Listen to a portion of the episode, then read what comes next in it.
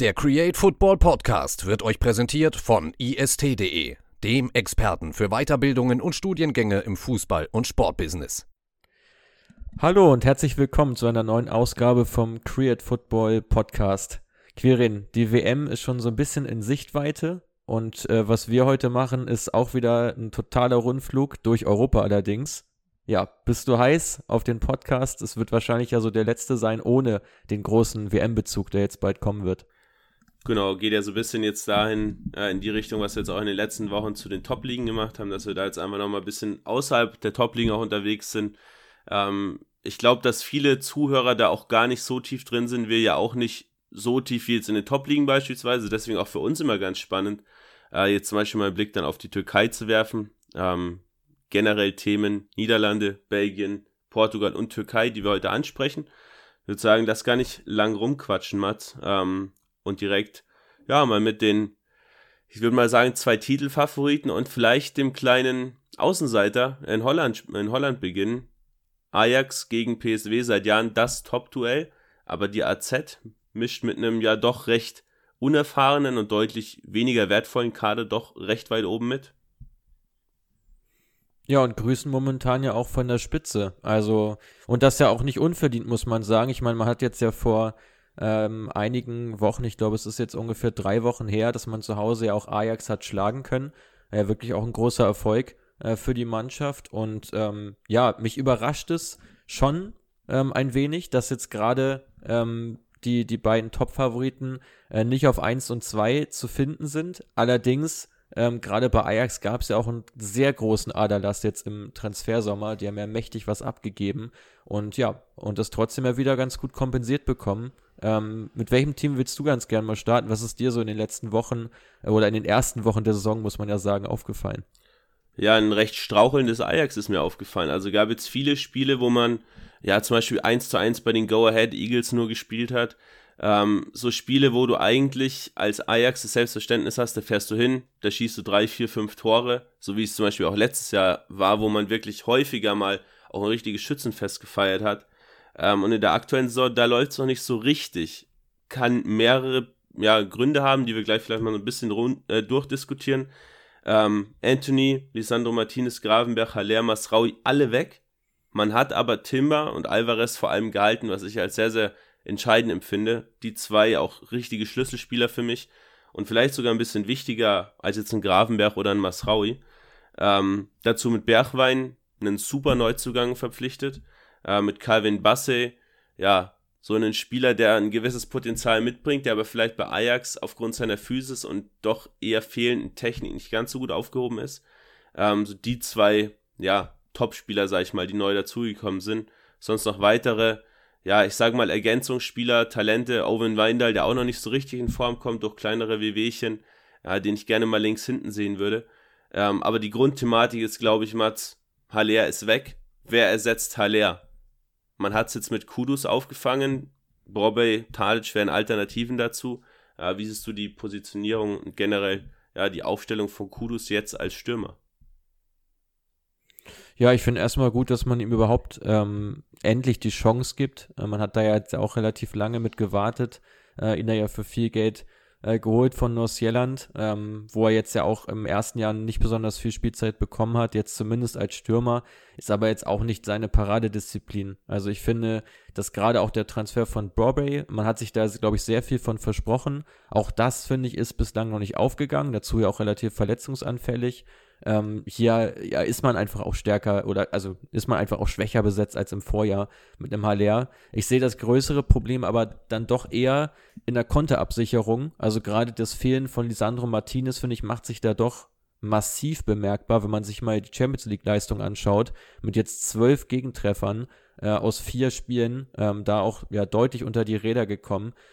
Ähm, zuletzt ja gegen Napoli, ähm, da alleine, alleine zehn Stück da von Napoli bekommen und das ist natürlich schon eine ordentliche Hausnummer, was man so in der Vorsaison auch nicht kannte. Also Ajax ist grundsätzlich schon immer ein offensiv denkendes Team, aber so nachlässig war man da defensiv nicht und das liegt einfach daran, dass dieses Gegenpressing, was sie in der letzten Saison ja so stark gemacht hat, weil sie da immer wieder den Zugriff sofort bekommen haben, ähm, da ist so der überragende Spieler, nämlich eben Martinez, nicht mehr da. Bessay, bisschen anderer Spielertyp, hast du gesagt, viel, viel Qualität in der Defensive, aber jetzt keiner, der ähm, ja weit vor der Mittellinie äh, verteidigt und da mutig ist und da sofort äh, antizipiert, sondern jemand, der eigentlich vor allem über seine Physis, übers direkte Duell kommt und in einer kompakten Abwehr sich eigentlich wohler fühlt. Und ich finde, das sieht man auch ähm, in der Liga nicht ganz so stark wie in Europa, aber ähm, bin mal gespannt, ob sich das im Laufe der Saison noch mehr rächt, ähm, weil ja auch die PSW da mächtig anklopfen wird jetzt äh, und Druck machen wird auf Ajax. Genau, kleiner Nachtrag noch zu Kudus, war natürlich letztes Jahr auch sehr, sehr viel verletzt. Äh, dementsprechend, ja, ja, auch gar nicht mal unbedingt so auf dem Spieltagskader.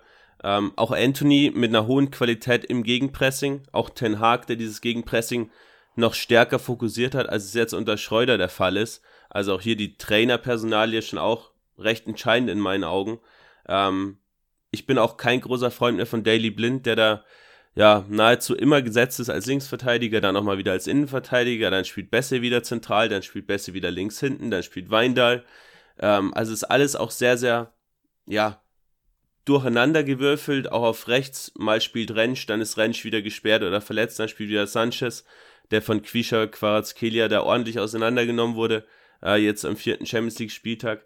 Ähm, du hast komplett recht, diese Absicherung vor allem gegen wirklich schnelle Angreifer, so wie es jetzt auch bei Napoli der Fall war, die ist einfach mit einem Besse, aber vor allem auch einem Blinden nicht wirklich möglich. Ähm, und dazu, durch diese große Flexibilität auf dem kompletten Feld, du kannst ja diverse Spieler auf diversen Positionen spielen lassen, hast du auch einfach diese Eingespieltheit nicht, die du letztes Jahr hattest, als du immer Anthony rechts, Tadic links, Haller in der Spitze. Dahinter ein Gravenberg, der da gespielt hat, Alvarez. In der Innenverteidigung immer Martinez und immer Timber. Es war einfach ein sehr, sehr ja, klares Konstrukt. Und jetzt bist du einfach so flexibel, dass du fast schon zu flexibel bist und sie auch keine Automatismen einspielen können. So ein bisschen ähnliches Problem, was man ja auch bei den Bayern zeitweise sieht in dieser aktuellen Saison, dass man da einfach auf vielen Positionen eine große Auswahl hat äh, und da ein bisschen variieren kann. Wobei ich finde, das ist, ja, es ist ein bisschen hausgemachtes Problem, wie du es ja auch richtig schon beschrieben hast. Ähm, nichtsdestotrotz, wir wollen ja, glaube ich, nicht nur äh, über äh, die Mannschaft von äh, Schreuder sprechen, von Alfred Schreuder, sondern ja auch über das neu formierte PSW, die mich wirklich auch überraschen. Ähm, trotz ja auch hier einiger wichtiger Abgänge. Mario Götz ist, glaube ich, in äh, jedem bekannt, aber natürlich auch der Abgang von Roger Schmidt. Ähm, hätte ich schon gedacht, dass der mehr ins Gewicht schlägt, ähm, aber eine absolute Legende, Vereinslegende ja auch, äh, hat das bisher ziemlich gut aufgefangen. Ja, Rüd von Nistelrooy, ähm, im letzten Jahr noch die U23 von PSW betreut und man sieht schon, dass er einen ähnlichen Spielstil auch verkörpert, wie ihn Roger Schmidt verkörpert. Das Pressing spielt nach wie vor eine sehr, sehr große Rolle. Umschaltverhalten auch eine sehr große Rolle. Du kannst mal raten, wie viele Kontertore PSW in der aktuellen Saison schon erzielt hat. Hm, wenn du schon so fragst, waren bestimmt einige. Vier? Es sind tatsächlich sechs Stück. Ähm, das zweitbeste Team Boah. in der Eredivisie hat ein, also es gibt mehrere Teams, die haben ein Kontertor gemacht äh, und viele, die haben auch noch gar ja. keins erzielt. Ähm, das ist schon wirklich eine immense Leistung, vor allem wenn du siehst, dass die PSW ja schon sehr druckvoll agiert und den Gegner meistens auch eher hinten einschnürt. Und deswegen, ja, Van Nistelrooy verkörpern einen sehr modernen Spielstil. Ich war ja vor kurzem auch im Stadion, als man gegen Feyenoord gespielt hat. Auch hier immer wieder Umschaltverhalten. Die Flügel werden immer überlastet, überlagert. Zum Beispiel Max und Gagpo. Sehr starke Kombination auf den Außen. Die Außenverteidiger des Gegners werden da immer wieder quasi mit zwei Spielern attackiert, sodass man immer wieder über die Außen eine Flanke schlagen kann. Gagpo da sehr, sehr stark, ähm, aber gleichzeitig auch von da immer wieder in die Box eindringen kann. Und dazu eben, ja, hohes Gegenpressing. Man hat Feyenoord da auch richtig hinten reingepresst. Die haben diverse Fehlpässe im eigenen Drittel schon gespielt und dadurch, ja, hat die PSW auch das ein oder andere Tor gemacht. Ähm, jetzt im Laufe der Saison. Also da sieht man schon ganz klare Spielidee und auch eine klare Spielidee als bei Ajax für mich. Ähm, dementsprechend in Kombination auch mit dem Kader, über den wir jetzt gleich noch kurz sprechen können. Ähm, für mich tatsächlich so ein bisschen mehr der Titelfavorit als Ajax ja, ist langweilig, wenn ich dir zustimme, aber ähm, das sehe ich tatsächlich relativ ähnlich wie du. Ähm, dazu, finde ich, hat man ja auch einige Spieler gerade, die so den nächsten Schritt auch einfach gegangen sind oder jetzt gerade dabei, ihn zu gehen. So Gagbo hast du eben schon angesprochen, ja mit überragenden Scorerwerten in der aktuellen Saison. Ähm, über ihn haben wir jetzt zuletzt ja auch schon ein paar Mal äh, privat gesprochen. Ähm, Sangare finde ich auch, hast du ja auch selber beschrieben, als du im Stadion warst. Das sind für mich so die beiden Spieler, so 23, 24 Jahre jetzt gerade, wo du auch einfach den nächsten Schritt jetzt gerade machst zu einem absoluten Topspieler. Letzte Saison ja auch schon stark gewesen, aber jetzt halt noch mal eine Stufe weiter. Und diese Weiterentwicklung, die gibt es bei Ajax, um da den Vergleich mal zu ziehen, jetzt gerade nicht. Also ich finde, du hast jetzt gerade nicht den einen Spieler, vielleicht ist es ein Timber, ähm, aber spielt jetzt halt auch nicht offensiv eine Rolle, äh, wie es jetzt eben die beiden bei PSW sind, ähm, die dir auch einfach nochmal diesen einen, ja, Push mehr geben äh, nach vorne und auch noch mehr Qualität einfach verkörpern. Genau, dazu ja auch mit, mit Walter Benitez, einen super spannenden Teuter, ablösefrei aus Nizza dazu geholt, im besten Fußballeralter. Äh, für mich immer noch ein Rätsel, warum da keine größeren Clubs dran waren oder Clubs aus Top-Ligen. Ähm, und man hat dann so ein bisschen, ja, jetzt den Vorteil draus gezogen, dass der ehemalige Sportdirektor ja sich geweigert hat, Gagpo und Sangare im Sommer zu verkaufen. Ähm, und jetzt hat man eben zwei Spieler mit einem Benitez, mit einem Ferman, die ich auch noch dazu zählen würde, die eigentlich zu gut für die Liga sind. Ähm, und das Ganze eben in Kombination mit einem total spannenden Javi Simons. Ich glaube, über den brauchen wir gar nicht groß sprechen, der gerade diese Zehnerposition mit extrem viel Leben füllt, sehr, sehr kreativ ist. Ähm, aber auch weitere Talente. Madueke jetzt aktuell immer noch verletzt. Johann Bakayoko, den ich ganz spannend finde. Ähm, und dazu eben auch so Spieler wie Eric Gutierrez, die Ajax in meinen Augen einfach nicht hat. Ähm, so diese wirklichen Qualitätsspieler in einem guten Fußballeralter, im Fußballer-Zenit, die du von der Bank bringen kannst, die dir eine gleichbleibende Qualität bringen und eben keine Leistungsschwankungen haben. Wodurch du da ja auch wieder äh, ein bisschen Möglichkeiten hast, auch dann eben zu rotieren. PSW ja auch in der Europa League unterwegs, ähm, da ja auch recht ordentlich gestartet. Äh, bisher ist ja noch das eine Spiel mehr ausstehend, weil das gegen Arsenal ja ausgefallen ist aufgrund des Todes von der Queen. Ähm, generell, ähm, Quirin, was ähm, erwartest du gerade äh, jetzt von, von der PSW in der aktuellen Saison? Also wäre es für dich eine Enttäuschung, wenn sie nicht den Meistertitel holen? Oder ist das zu weit gegriffen? ja, Enttäuschung wäre zu viel, wenn, wenn man davon ausgehen muss, dass Ajax ja auch gerade gegen die schwächeren Teams die Spiele auch gewinnen wird. Also es wird für mich ja bis zum Ende ein recht offener Kampf. Ähm, man muss auch sehen, wie die Abwehr von PSW das Ganze auch bewerkstelligt bekommt, die ich nicht ganz so stark sehe. Äh, Obispo stark gegen den Ball, auch Amayo gut gegen den Ball, Branthwaite vor allem auch eher gegen den Ball. Äh, Bussalid so der Einzige mit einer Qualität auch im Spielaufbau. Ähm, da fehlt mir so ja, dieser eine Top-Innenverteidiger.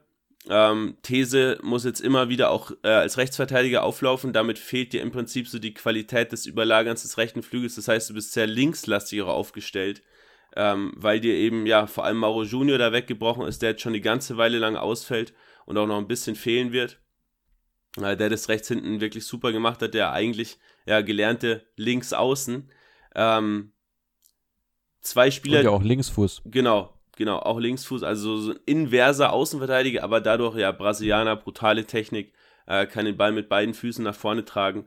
Ähm, da ist man schon wirklich gesegnet, wenn man ihn auch wieder hinten rechts aufstellen kann. Zwei Spieler, die ich ja so ein bisschen sonderbar auch finde, die recht viel Spielzeit bekommen, ist zum einen ähm, Ismail Saibari, der immer wieder rechts vorne aufläuft, hat jetzt in 14 Einsätzen gerade mal ein Assist ja, bewerkstelligen können ähm, kann ich absolut nicht nachvollziehen, dass der wirklich so viel Spielzeit bekommt unter Van Nistelrooy. Ähm, der kennt ihn natürlich aus dem letzten Jahr von der U23, ähm, aber ich habe Saibari ja auch live gesehen, ist ein recht physisch starker Flügelspieler. Ja, würde ich mir viel, viel häufiger ähm, Bakayoko wünschen, hoffe, dass Madueke dann da auf der rechten Seite mehr zum Einsatz kommt und ja, das Phänomen Güst Thielmatz, äh, der wirklich keine guten Werte hat ähm, aus Datensicht, der aber trotzdem sehr, sehr oft trifft, weil die einzige wirklich große Stärke, die er hat, ist ja von der 8, von der 10 aus in den Strafraum reinzuschieben, die Strafraumbesetzung und dort mit ein bis zwei Kontakten zu verwerten. Das macht er wirklich super, aber alles andere ist eigentlich schwach bei ihm. Ähm, ja, sehr, sehr sonderbarer Spieler, ähm, aber finde ich auch spannend, diese Geschichte. Aber ja, lass uns äh, auch noch über den Tabellenführer sprechen, über die AZ Alkmaar. Ah, du hast vorhin schon gesagt, du bist ein bisschen überrascht. Ähm, dass sie aktuell von Platz 1 grüßen? Ja, schon. Schon. Auch da ja wieder ein extrem junger Kader. Also du hast ja wirklich kaum richtige Stützen da drin. Wenn du es mal so durchgehst, du hast äh, eine Abwehr Bruno Martins Indy äh, mit seinen äh, jetzt 30 Jahren.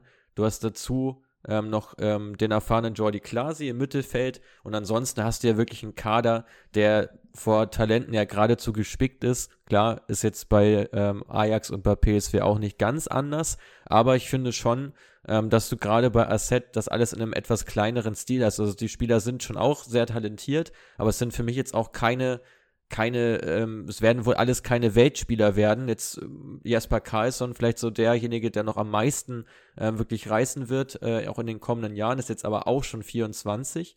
Ähm, ich bin sehr gespannt, ähm, inwieweit sie das Niveau äh, so halten können, ähm, weil ich finde, die Mannschaft ist sehr spannend, ist sehr talentiert ja zusammengestellt. Viele junge Spieler bekommen sehr, sehr viel Spielzeit, unter anderem ja auch der junge Ungar äh, Milos Kerkes, den du ja auch so ein bisschen äh, entdeckt hast, ähm, den man sich jetzt ja auch im Länderspiel gegen die deutsche Mannschaft ganz gut mal ansehen konnte. Ähm, also total interessante Mannschaft, aber ich habe echt ein paar Zweifel, ähm, wie das mit der Konstanz weitergeht, weil auch hier, ein bisschen wie bei Ajax, fehlen mir so diese ein, zwei Qualitätsspieler, wo du dich komplett drauf verlassen kannst, die wenig Leistungsschwankungen haben, ähm, die dir da so ein bisschen das Spiel auch mal tragen können. Wie siehst du es? Ja, gehe ich mit. Äh, nach Expected Points dritter aktuell, also trotzdem auch eine wirklich gute Leistung.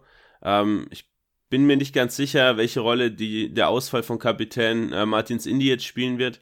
Äh, da gehen wir jetzt gerade mit einer sehr, sehr jungen ja. Innenverteidigung aus Decker und Beukemar. Ähm, gerade Beukemar gefällt mir wirklich sehr gut. Ähm, in der aktuellen Saison nochmal einen klaren Sprung gemacht. Der ist im Prinzip zusammen mit Reiners und mit Klasi ja, so der entscheidende Mann im Spielaufbau. Man hat recht viel Ballbesitz, versucht den Gegner dann auch immer wieder ähm, gerade über die Flügel dann auch auszuspielen. Also klarer Fokus auch auf eben Flügelspieler wie einen Jesper Karlsson, der jetzt ja äh, vor allem auch wegen seiner Verletzung dann doch nicht mehr gewechselt ist im Sommer. Ähm, aber vor allem ist die Defensive das Prunkstück. Beste Defensive der Liga. Man kreiert, man, man ja, öffnet die schlechtesten Abschlusspositionen für den Gegner ähm, was schon ein bisschen überraschend ist, gerade wenn man eben drauf blickt, dass es alles keine, ja, Spieler sind, die Bäume ausreißen, sagen wir es mal so. Ähm, Kerkes hast du angesprochen, ja, Ex-Milan-Jugendspieler, ganz, ganz spannend. Äh, 18-jähriger Linksfuß, der da hinten links verteidigt. Meste Witt kommt da quasi gar nicht zum Einsatz, den man ja neu aus Zwolle geholt hat. Ähm, Kerkes mit extrem vielen und sehr, sehr genauen Flanken auch und was natürlich auch total Sinn macht, wenn man vorne einen Vangelis Pavidis drin hat, auch einen Jens Oetgard, beide ja recht kopfballstark, beide aber auch aktuell verletzt. Ähm, generell die Verletzungsthematik so ein bisschen das Problem bei der AZ. Aber ja, sehr spannender Kader. Man hat eigentlich auch kaum Leistungsträger verloren, außer, ich sag mal, Weindal, Mitsu, die haben schon ein bisschen wehgetan. Ähm, aber mit Basur, ja, einen echten Kuh gelandet, den man aus Arnheim geholt hat, der auch mehr noch in diese Rolle des spielaufbauenden Sechsers reinrücken soll. Ähm, Mihailovic kommt im ja. Winter dazu, extrem kreativer Flügelspieler von Montreal aus der MLS. Ähm, auf den freue ich mich schon total. Ja, und ansonsten setzt man auf die eigene Jugend. Also Decker, Beukema und, und den lege ich euch allen ans Herz, Myron van Brederode. Ganz, ganz spannender Linksaußen. Ähm, ich habe da vor kurzem auch jemanden kennengelernt, der mit Brederode, mit Van Brederode in der Jugend zusammengespielt hat der mir auch komplett von ihm vorgeschwärmt hat, dass er eben so ein cleverer Spieler auch ist, äh, der eben auch vor allem die Anschlussaktion nach seinen vielen Dribblings häufig sehr, sehr gut gestaltet. Ähm, und von Brederode geht da in eine ähnliche Richtung, wie es auch Jesper Karlsson gemacht hat, weil er eben sehr, sehr viel mit einem offensiv starken Außenverteidiger zusammenspielt. Und dieses Duo Weindal-Karlsson war schon sehr gefährlich bei äh, der AZ im letzten Jahr. Und ich glaube, das Duo Milos Kerkes und Myron Brederode könnte wirklich ähm, so das ja, Top-Duo auf dem Flügel ähm, in der aktuellen Eredivisie-Saison werden. Und du siehst hier ja auch wieder diese clevere Kaderplanung, ähm, wie sie bei AZ eben vollzogen wird, dass du ja häufig deinen Nachfolger schon aufbaust, bevor der Vorgänger weg ist. Das gleiche ist jetzt ja auch wieder passiert, dass man Kerke schon rangeholt hat, sodass er sich ein bisschen eingewöhnen konnte. Hat dazu noch Meste Witt ja dazugeholt, falls es nicht funktioniert sozusagen äh, mit ihm. Dann konnte man Weindal verkaufen, hat er im Endeffekt noch mit Plus gemacht, hat zwei Spieler gleich stehen. Ähm, der eine, der schon nachgewiesen hat, was seine Eredivisie zu, zu leisten ähm, imstande ist äh, und der andere eben so als das Top-Talent mit Kerkis total gut aufgegangen und jetzt denke ich, dass man das mit Carlson ja schon auch ähnlich probieren wird, dass man Van Brederode jetzt da eben schon ranführt, aufbaut, ähm, sodass man vielleicht ja sogar schon im Winter äh, sich noch von Carlson trennen könnte, wenn ein entsprechendes Angebot da kommt. Ähm, vorstellbar wäre es, denke ich. Ähm, aber spätestens im Sommer, denke ich, muss auch Jesper Kais noch den nächsten Schritt machen. Und ähm, ja, AZ ist dabei, sich da schon mal zu wappnen. Ähm, Finde ich total spannend. Also wie gesagt, auch da finanziell, wirtschaftlich ähm, auf ganz, ganz hohem Niveau, äh, wie dort gearbeitet wird. Und ja, Mihailovic, denke ich, schon mal vormerken äh, fürs neue Jahr dann, äh, wenn er dazu stößt. Prima. Ähm, dann lass uns die Eredivisie nochmal kurz abschließen. Ich habe noch zwei, drei ja, Player to watch. Äh, zum einen Amin Saar, den du ja auch ganz spannend findest, Stürmer aus Herenveen. Äh, 1,88 groß, aber gar nicht mal unbedingt so ein Wandspieler, ähm, sondern ja, ein sehr, sehr mobiler Spieler, der gerne auch ins eigene Dribbling geht, mit einem guten Tempo auch gesegnet, schon fünf Scorerpunkte in der Saison.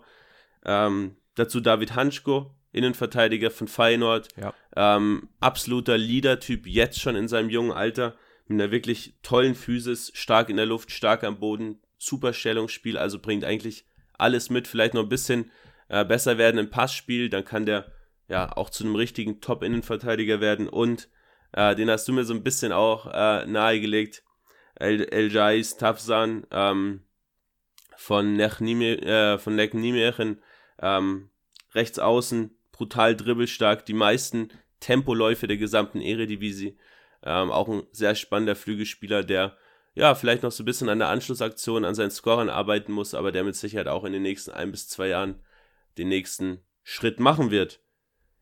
Mats, lass uns ein bisschen nach Süden oder in den Süden fahren äh, und über Belgien sprechen. Ja, die belgische Jupiler League, ich glaube bei uns beiden äh, in den letzten ein bis zwei Jahren noch ein bisschen mehr auf den Radar gekommen. Einfach auch, weil noch mehr Vereine so einen Talente-Fokus fahren, ähm, weil noch mehr spannende Talente aus dem Ausland auch nach Belgien wechseln, gerade aus Südamerika beispielsweise. Ähm, du hast dich ein bisschen mit der Liga beschäftigt. Überraschender Tabellenführer Royal Antwerpen. Ja, ähm, also erstmal sollten wir nicht zu weit fahren, sonst sind wir schon durch durch das Land, wenn wir von Holland aus fahren. Ähm, ist aber nicht despektierlich gemeint. Ich finde, da wird wirklich sehr gute äh, Arbeit verrichtet. Antwerpen hast du gerade angesprochen, zehn Siege aus den ersten elf Partien, also wer das noch nicht so auf dem Schirm hatte, 30 Punkte jetzt schon äh, gesammelt, ein ja, kometenhafter Start, Start ja für Marc von Bommel, äh, der ja beim VfL Wolfsburg da doch ziemlich ja, schnell wieder das Zeitliche gesegnet hat, hat jetzt sein Glück in Belgien gefunden. Auch daher mit einer spannenden Mannschaft, mit einer gewachsenen Mannschaft. Ähm, wollen aber nicht nur über Antwerpen sprechen, sondern gleich auch ein bisschen über Genk und über äh, den FC Brügge und mit denen würde ich ganz gerne nochmal anfangen, äh, weil die ja momentan auch eine furiose Champions League äh, Vorrunde äh, hingelegt haben. Ohne Gegentor da bislang durchmarschiert, jetzt bereits für das Achtelfinale qualifiziert, zum ersten Mal übrigens in der Vereinsgeschichte. Also für mich ähm, schon jetzt eine der Überraschungen äh, der Saison. Ähm, Soweit würde ich dabei schon gehen, ähm, weil auch da hat man es wieder geschafft, mit sehr cleveren Transfers äh, Abgänge wirklich su super gut zu kompensieren. Ja, absolut richtig. Und dabei hat man ja nicht mal alle Leistungsträger aus dem Vorjahr abgegeben. Also ich bin immer noch so ein bisschen ja. äh, mit einem Fragezeichen auf der Stirn, was eigentlich mit Noah Lang gerade passiert, der ja immer wieder auch auf der Bank sitzt ähm, der aber tatsächlich gar nicht zum Einsatz kommt. Und da sinkt natürlich auch der Marktwert. Und da rieche ich ein, durchaus ein Schnäppchen, äh, was da der ein oder andere Verein im Winter mit Noah Lang machen könnte. Durchaus möglich, wobei man ja sagen muss, dass er bei Ajax ja auch in einer ähnlichen Situation war, wo er ja auch erst seinen Durchbruch gefeiert hat, dann eigentlich nicht mehr so richtig zum Zug kam und dann ging es ja in, in Brügge für ihn weiter und jetzt wiederholt sich so ein bisschen das Spiel. Ähm, charakterlich kann ich da jetzt nichts zu sagen. Ich schon. Weiß ich nicht, was ich aber. Ja? Soll, soll, soll ein sehr, sehr schwieriger Charakter sein. Also es ist halt so ein bisschen dieser ja, typische Flügelstürmer, Dribbler, den so der ein oder andere auch vom Pausenhof früher kennt. Ähm, so, solange alles läuft, ist alles super. Ähm, aber wenn es dann nicht läuft, in dem Fall, wenn dann auch die Angebote für einen interessanten Wechsel nicht kommen und die sind nicht gekommen im Sommer, ja, äh, da kam noch eine Verletzung hinzu und dementsprechend war die Laune von Noah Lang auch nicht die beste. Ähm, und das hat er auch, ja, seine Teamkollegen ähm, und auch die Trainer spüren lassen, äh, was ich da so mitbekommen habe. Also scheint kein leichter Charakter zu sein, aber spielerisch brauchen wir, glaube ich, nicht drüber diskutieren. Einer der besten Spieler der Liga. Ja, definitiv. Aber ich finde, dass gerade ähm, dass sich das auch ganz gut verteilt ähm, bei Brügge, ähm, was die Leistung eben anbelangt. Du hast einen Skov Olsen, der nochmal einen richtig schönen Schritt nach vorne gemacht hat. Äh, endlich, muss man jetzt ja schon bald sagen, wobei er ist ja auch immer noch erst 22. Er hat ja gerade auch in der Champions League wirklich tolle Leistung gezeigt, auch in der ähm, gesamten Saison ja einer der Top-Torschützen neben Ferran Jutla, über den wir natürlich auch sprechen müssen, der jetzt äh, vom FC Barcelona gekommen ist für den Sturm und da ja im Grunde genommen ähm, der Spieler ist, der so ein bisschen Charles de Kettelare ja ersetzt, wo man ja auch nie so richtig sagen konnte, auf welcher Position ist er am stärksten. Kein klarer, klassischer Spielertyp. Ähnlich ist es jetzt bei Jutgla ja auch. Kann durchaus auch Bälle halten, ist technisch sehr beschlagen. Ähm, schon am ehesten Mobile Striker, der sich aber auch sehr, sehr viel bewegt auf dem Spielfeld. Ähm, total spannend, total eingeschlagen bislang. Ähm, Quirin, ich habe jetzt schon fast einen halben Monolog hier gehalten. Ähm, deine Meinung gerne mal zur Mannschaft von Kai Höfgens. Ähm, ja, eine sehr spannende Mannschaft. Ich muss dabei bei Ferran Jutgla nochmal kurz einhaken, der ja eigentlich ein gelernter Flügelstürmer ist. Für mich daher absolutes Noah Lang Replacement, kein De Replacement, der ja eigentlich okay. eher aus dem Zentrum Spannend. kommt. Ähm, weil Jutgla eben genau das mitbringt, was auch ein Noah Lang mitgebracht hat, als er aus Ajax oder als er von Ajax gekommen ist, eben diese Dribblingstärke über den Flügel, die du dann ins Zentrum bringst, dort den Spieler dahin entwickelst, die Räume ja, hinter der Abwehrkette zu suchen, da reinzustarten, auch mal Bälle zu halten ähm, und einfach dieser absolute Torjäger zu sein. Ähm, dementsprechend, ja, man hat eher, ja, die Kettelare nicht ersetzt in meinen Augen. Da bin ich auch nicht ganz damit fein, dass die ganze Zeit Kamal Sovada im Sturm spielt, ähm, der, ja, eine gute Saison vor zwei Jahren in Löwen hatte, aber jetzt so ein bisschen auch eingebrochen ist. Äh, dazu mit Jaremchuk, mit Kyle Larry nochmal ein bisschen mehr Physis dazugeholt. Ähm, und gerade den Transfer von Jaremchuk, auch wenn ich Brügge für die Transferpolitik feiere, den kann ich absolut nicht nachvollziehen, warum man 16 Millionen am Deadline Day für Jaremchuk ausgibt, der, als ich auch im Stadion war gegen Lüttich, äh, gespielt hat und du hast einfach genau gemerkt, der passt gar nicht in dieses System, weil er ja diese Flanken zum einen gar nicht bekommt, die du brauchst als Jaremchuk und zum anderen einfach auch zu langsam ist, um dieses Umschaltverhalten, was Höfgen so immer wieder gerne in den Tag legt, ähm, das kann er natürlich auch nicht spielen mit seiner Physis, mit seinem eher ja, geringen Tempo. Ähm, aber ansonsten, was Höfgens, der zuvor Co-Trainer war, da jetzt implementiert, macht schon Spaß, weil du im Prinzip von Dreierkette auf Viererkette problemlos switchen kannst. Ein Sko Olsen kann rechts vorne spielen, kann den Wingback geben. Du hast einen Odoi, der nicht mein absoluter Lieblingsspieler ist, weil er einfach auch schon sehr, sehr alt ist, nicht mehr die Qualität mitbringt, die ich mir da wünschen würde, rechts hinten, aber auch einen sehr flexiblen Spieler. Ähm, und generell Spieler, die dazugekommen sind, wie Kaspar Nielsen, die eben auch noch mehr dieses Umschaltverhalten ähm, ja auch verkörpern können, weil sie es letztes Jahr zum Beispiel in seinem Fall bei Royal Union gemacht haben. Also ja, clevere also, Transfers, ja. aber da ja, passt die Remchuk einfach schlichtweg nicht dazu. Ja, ja, ja, Remchuk ja auch eigentlich eher einer, der als Einstürmer, äh, glaube ich, besser zur Geltung kommt. Also ich glaube, der braucht jetzt nicht unbedingt denjenigen, der noch äh, neben ihm agiert, weil das ihn selber ja auch so ein bisschen bisschen einschränkt und wie du schon sagst, das Tempodefizit ja schon äh, auch noch offenscheinlich ist. Aber ich, ja, Kaspar Nielsen hast du eben kurz angesprochen. Zu ihm würde ich auch gerne noch ein, zwei Worte sagen. Für mich ein absoluter Coup gewesen. Also fünfeinhalb Millionen äh, zum Marktwert ja im Grunde genommen bekommen. Ja, schon 28 Jahre alt, aber äh, gerade bei dieser furiosen Saison von Royal Saint-Union äh, die sie in der Vergangenheit äh, ja gezeigt haben, der Schlüsselspieler im zentralen Mittelfeld äh, und für mich ein total folgerichtiger Transfer. Für das Geld, einen absoluten Stammspieler, sehr konstanten Spieler, laufstarken Spieler, ähm, der auch über eine gewisse Spielstärke verfügt, so ein bisschen das, die Allzweckwaffe, könnte man ja sagen, äh, im, im Kader und ja auch prädestiniert eben für eine flache Vier äh, im Mittelfeld, jetzt zusammen eben mit äh, Onyedika.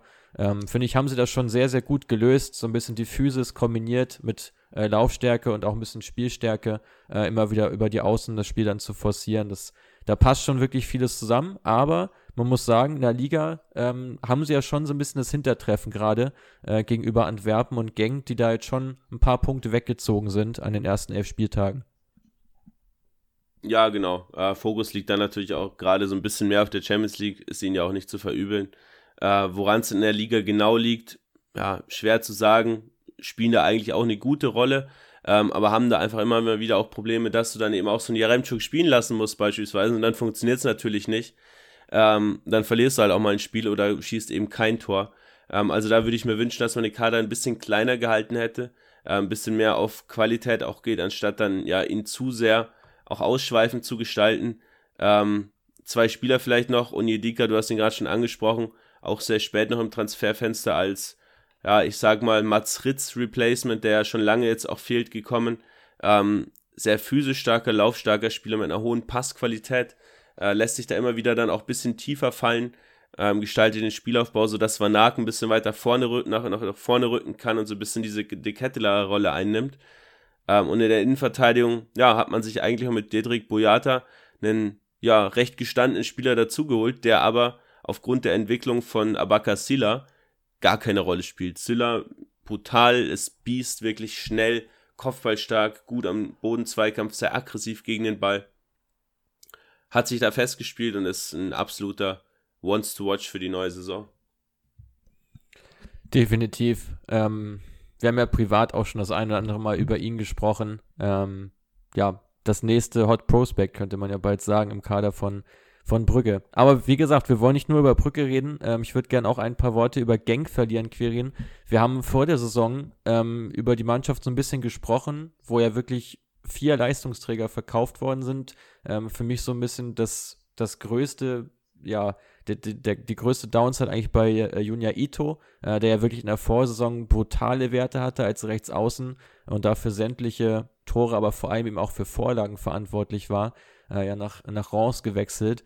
Aber was man jetzt wirklich konstatieren muss nach den ersten Spieltagen, man hat das wirklich dermaßen gut aufgefangen. Ähm, auch mit einem Trainerwechsel, muss man ja sagen, mit Wouter Franken, äh, an dessen Stelle ich eigentlich nicht gern gestanden hätte, nach den äh, ganzen Abgängen und mit der doch eher überschaubaren Zugängen, die bisher auch noch nicht so die die ganz große Rolle spielen, aber der ehemalige Trainer von Mechelen, der dort ja über vier Jahre gearbeitet hat, ähm, hat sofort wieder geschafft, eine sehr spielstarke Mannschaft aufzubauen, mit einem klareren Pressing-Fokus noch. Da wird jetzt noch mehr Wert drauf gelegt, sehr geringer PPDA-Wert.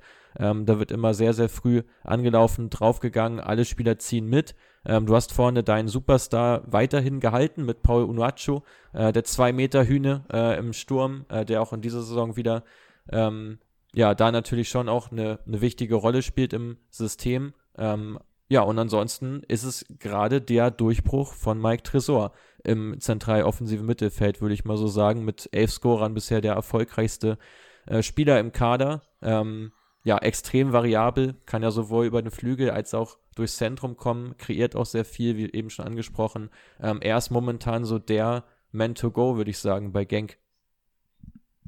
Genau, er zusammen mit Painzel, äh, die da wirklich jetzt einiges auch leisten können und auch dürfen, weil sie eben endlich auch mal spielen und eben nicht, ja, Spieler wieder vor die Nase gesetzt wurden, was mich tatsächlich sehr überrascht. Also, dass Tresor so durchbricht, hätte ich nicht im Ansatz gedacht. Sein äh, noch ja, ausführlicheren Nachnamen ersparen wir uns, glaube ich, lieber. Ähm, sehr, sehr kompliziert. Auch Bilal El Kanouche, ja. der immer wieder über die 10 auch zum Einsatz kommt. Auch ein Spieler, auch den ich genau, auch als 18, den ich gar nicht zwingend da jetzt auch in dieser Rolle gesehen hätte, aber du siehst halt, du hast vorne einen Abschussstürmer, der reicht. Du hast im Zentrum Rosowski, Heinen, die wirklich, ja, einfach eine brutale Qualität auch an den Tag legen, auch zu gut sind eigentlich für diese Liga.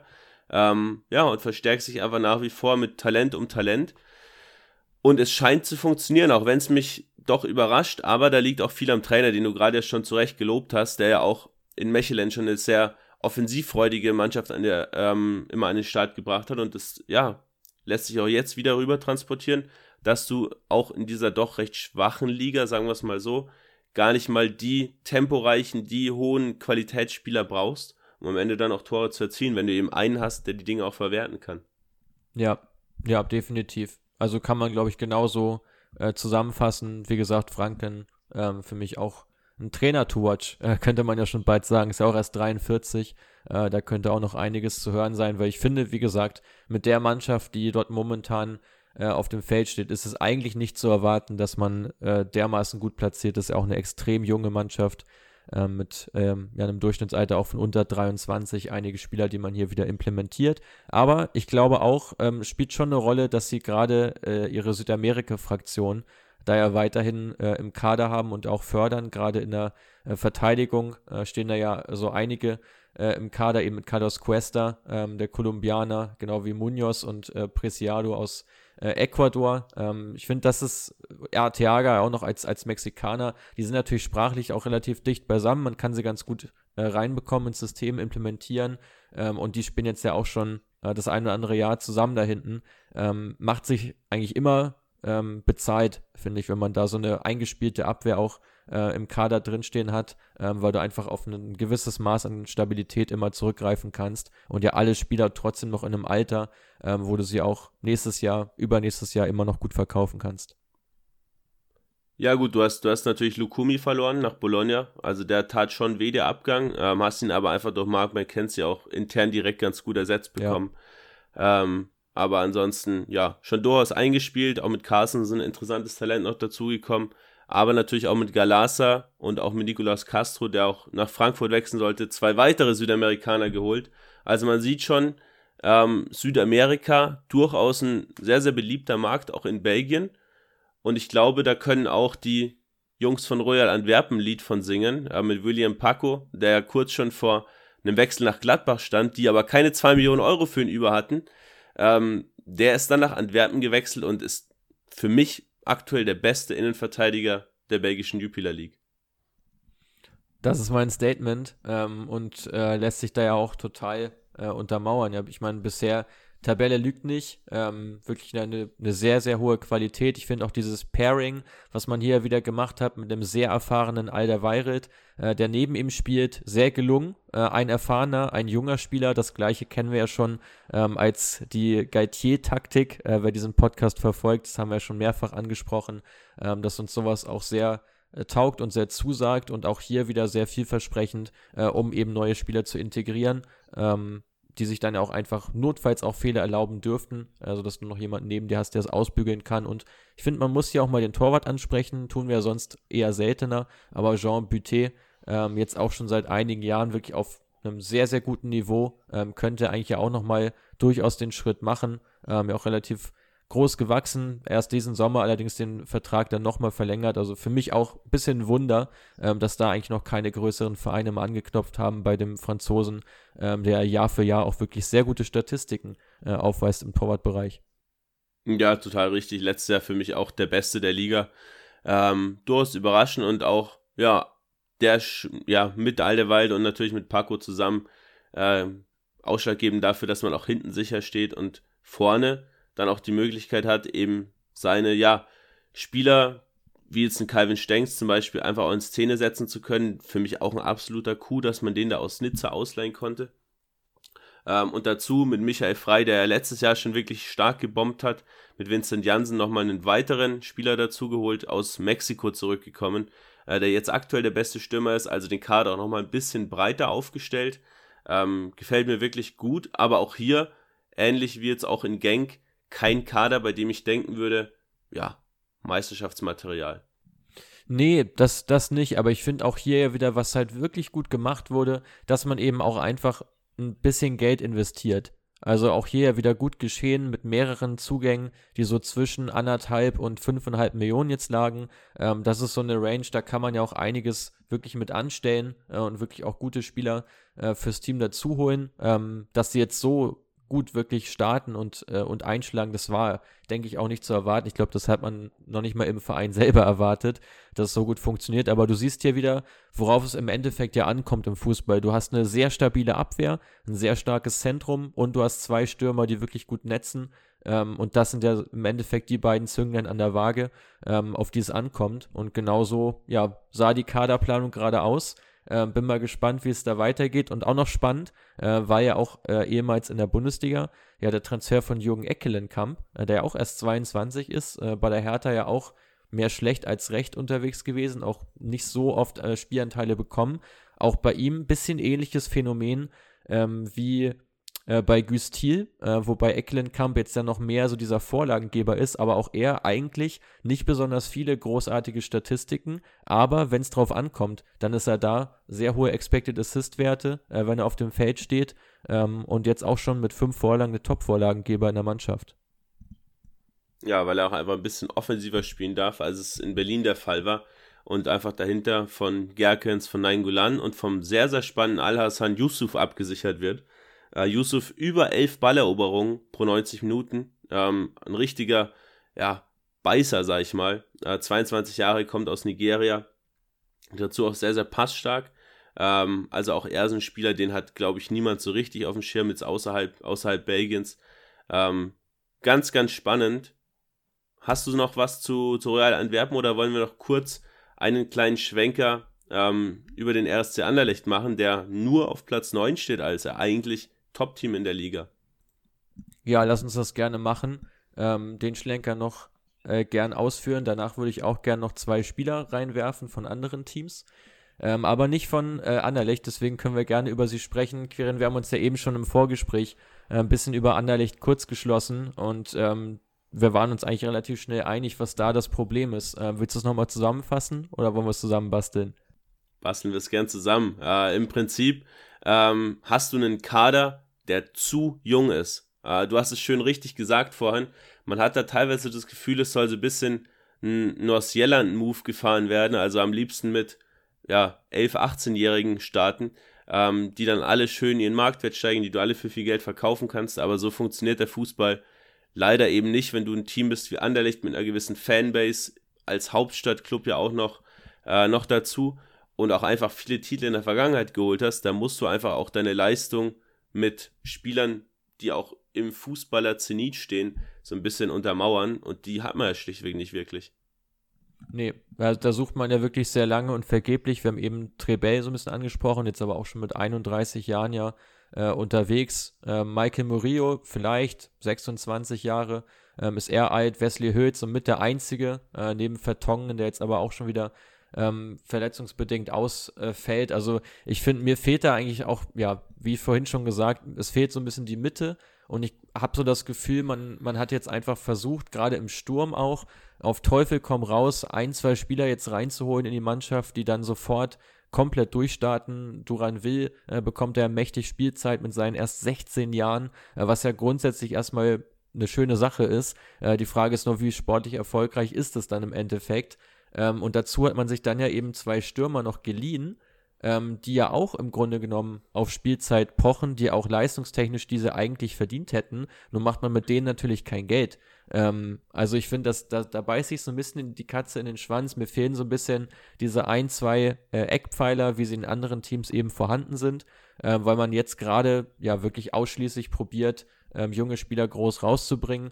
Äh, und ich, das hat man eigentlich auch letzte Saison schon probiert unter Kompanie. Da hat es jetzt zumindest mit Sergio Gomez ganz gut geklappt, ähm, den sie dann für 13 Millionen verkaufen konnten. Ähm, ja, bin mal gespannt, wo die Reise hingeht mit Anderlecht, weil ich kann mir vorstellen, dass das Umfeld das auch nicht so lange mitmacht, äh, weil man ja ein ganz anderes Standing hat, als jetzt zum Beispiel Nordsjelland, die, von denen ist jetzt auch keiner erwartet, dass die die Meisterschaft holen. Bei Anderlecht tut man das aber eigentlich. Ja, und dazu hast du eben mit Felice Massou auch einen Trainer, äh, der letztes Jahr mit Royal Union ja fast Meister wurde, aber jetzt auch nicht unbedingt mit ultraschönem Fußball. Er hat natürlich erstmal seine Dreierkette implementiert, ähm, was auch so ein bisschen ja, problematisch ist, weil man jetzt nicht zwingend die wirklich richtig temporeichen Innenverteidiger hat ähm, und auch nicht wirklich ja starke Flügelverteidiger, also Wingbacks. Äh, Murillo vielleicht noch so der Einzige, der das, der das auch kann im Kader. Ähm, aber ansonsten ist es halt so ein bisschen, ja, klingt jetzt dumm, aber vergleichbar auch mit so einem FIFA-Karrieremodus. Wenn du eben zehn junge Spieler hast, dann kannst du nicht alles spielen lassen. Das heißt, die Spieler stagnieren auch. Einfach mal ganz ja. platt ausgedrückt. Und so ist es natürlich im echten Leben nicht zwingend, aber schon auch immer wieder tatsächlich genauso, ähm, dass natürlich ein Spieler wie ein Jari Verscheren zum Beispiel, der müsste Woche für Woche spielen. Auch Anwar Aidel Hatsch, den ich auch schon live gesehen habe, der müsste auch Woche für Woche immer spielen. Dann sitzt er mal draußen, dann sitzt er mal auf der Tribüne, dann spielt er mal wieder 90 Minuten, dann wird er nur eingewechselt, dann wird er wieder ausgewechselt. Ähm, und da ist halt einfach wieder dieses Ding, du hast dann am Ende des Tages 10 bis 15 Talente im Kader, von denen aber tatsächlich nur drei bis vier wirklich sehr viel spielen. Die entwickeln sich dann auch und die anderen bleiben eben so ein bisschen auf der Strecke. Und es kann natürlich auch nicht, ja, Ziel des Ganzen sein, wenn du deine eigene Jugend dann im Prinzip durch fremde Talente quasi, ja, hemmst und denen die Spielzeit damit klaust. Nee, und es wurde ja hier auch einfach sehr stark in die Breite gegangen. Das siehst du ja, wenn du dir den Kader anschaust, dass dort einfach dieses Prinzip herrscht, ja, ein paar von denen werden sich schon durchsetzen und dann im Endeffekt auch die Stammplatzrolle einnehmen. Aber ja, gute Frage, was mit dem Rest passiert. Ich finde, das ist auch relativ ähnlich wie äh, der Kader von Stuttgart, um da nochmal einen deutschen Vergleich ranzuziehen. Da sehe ich eigentlich ein recht ähnliches Problem, äh, was dort gelagert ist, dass man da auch ja auf einigen Positionen überbesetzt ist an Talenten. lass uns mal äh, zusehen, dass wir bald schon eine Liga weiterkommen. Wir sind jetzt hier schon äh, über eine Dreiviertelstunde drüber. Ich würde gerne noch äh, zu zwei Spielern was sagen ähm, aus der äh, belgischen Pro League. Das ist zum einen ähm, Hyun Seok Hong ähm, aus dem Mittelfeld von KAA Gent, der Koreaner. Linksfuß, ähm, bisher wirklich mit einer sehr starken äh, Performance unterwegs in der Liga. Ähm, erst jetzt am Wochenende wieder mit äh, einem Doppelpack, äh, den er da erzielt hat, extrem viel unterwegs auf dem Spielfeld. Ähm, eigentlich jemand, der über so eine Sechserposition kommt, sehr spielstark. Ähm, dazu ja, so meine ich, ausgebildet, unter anderem bei dir, fast vor der Haustür, in Unterhaching nämlich, ähm, für ein Jahr mal gespielt. Dann über den Lask äh, nach Gent gekommen, äh, in diesem Sommer für anderthalb Millionen. Ähm, ist da jetzt bisher schon ganz gut gezündet. Ja, den hast du mit schön geklaut von meiner, von meiner Player-to-Watch-List. Ähm, Finde ich auch ganz, ganz spannend. Äh, Gerade auch, weil er recht variabel einsetzbar ist auf Außen, aber auch im Zentrum. Ähm, und dann hoffe ich, dass ich dir Simon Adingra wegklaue. Ich glaube, über den brauchen wir gar nicht mehr so viel verlieren. Den haben wir auch schon des Öfteren im Podcast angesprochen. Ähm, von Brighton and Tough zu Royal Union ausgeliehen zum Partnerverein. Haben wir den gleichen Owner. Äh, Tony Bloom.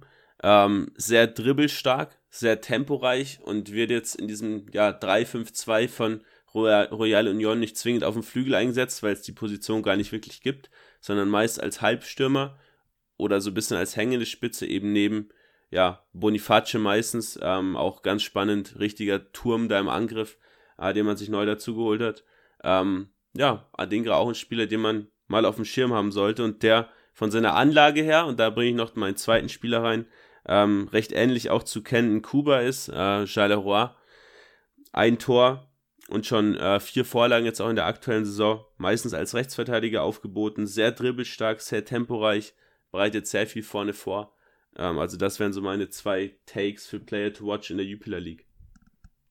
Perfekt. Dann schließe ich ähm, das Thema mit Maxim de Kuiper. Äh, hatten wir ja auch schon mal im 15-Minuten-Podcast, habe ich ihn da auch schon mal angesprochen der wirklich extrem stark in die Saison gestartet ist, ja, aktiv für Westerlo ausgeliehen von Club Brügge, der Linksverteidiger, bisher wirklich mit sehr starken Leistungen äh, unterwegs, ja auch einige Vorlagen geliefert, unter anderem jetzt ja auch gegen seinen äh, Stammverein äh, auswärts äh, 2 zu 0 gewonnen, ähm, auch da wieder einen guten Impact gehabt. Extrem starke Passqualität bei ihm, äh, gepaart mit einem sehr guten Auge, einer sehr guten Übersicht, gerade auch bei seinen Flanken. Ist jetzt keiner, der permanent die Linie rauf und runter äh, läuft und alles Mögliche probiert, sondern einer, der viel mit Auge spielt.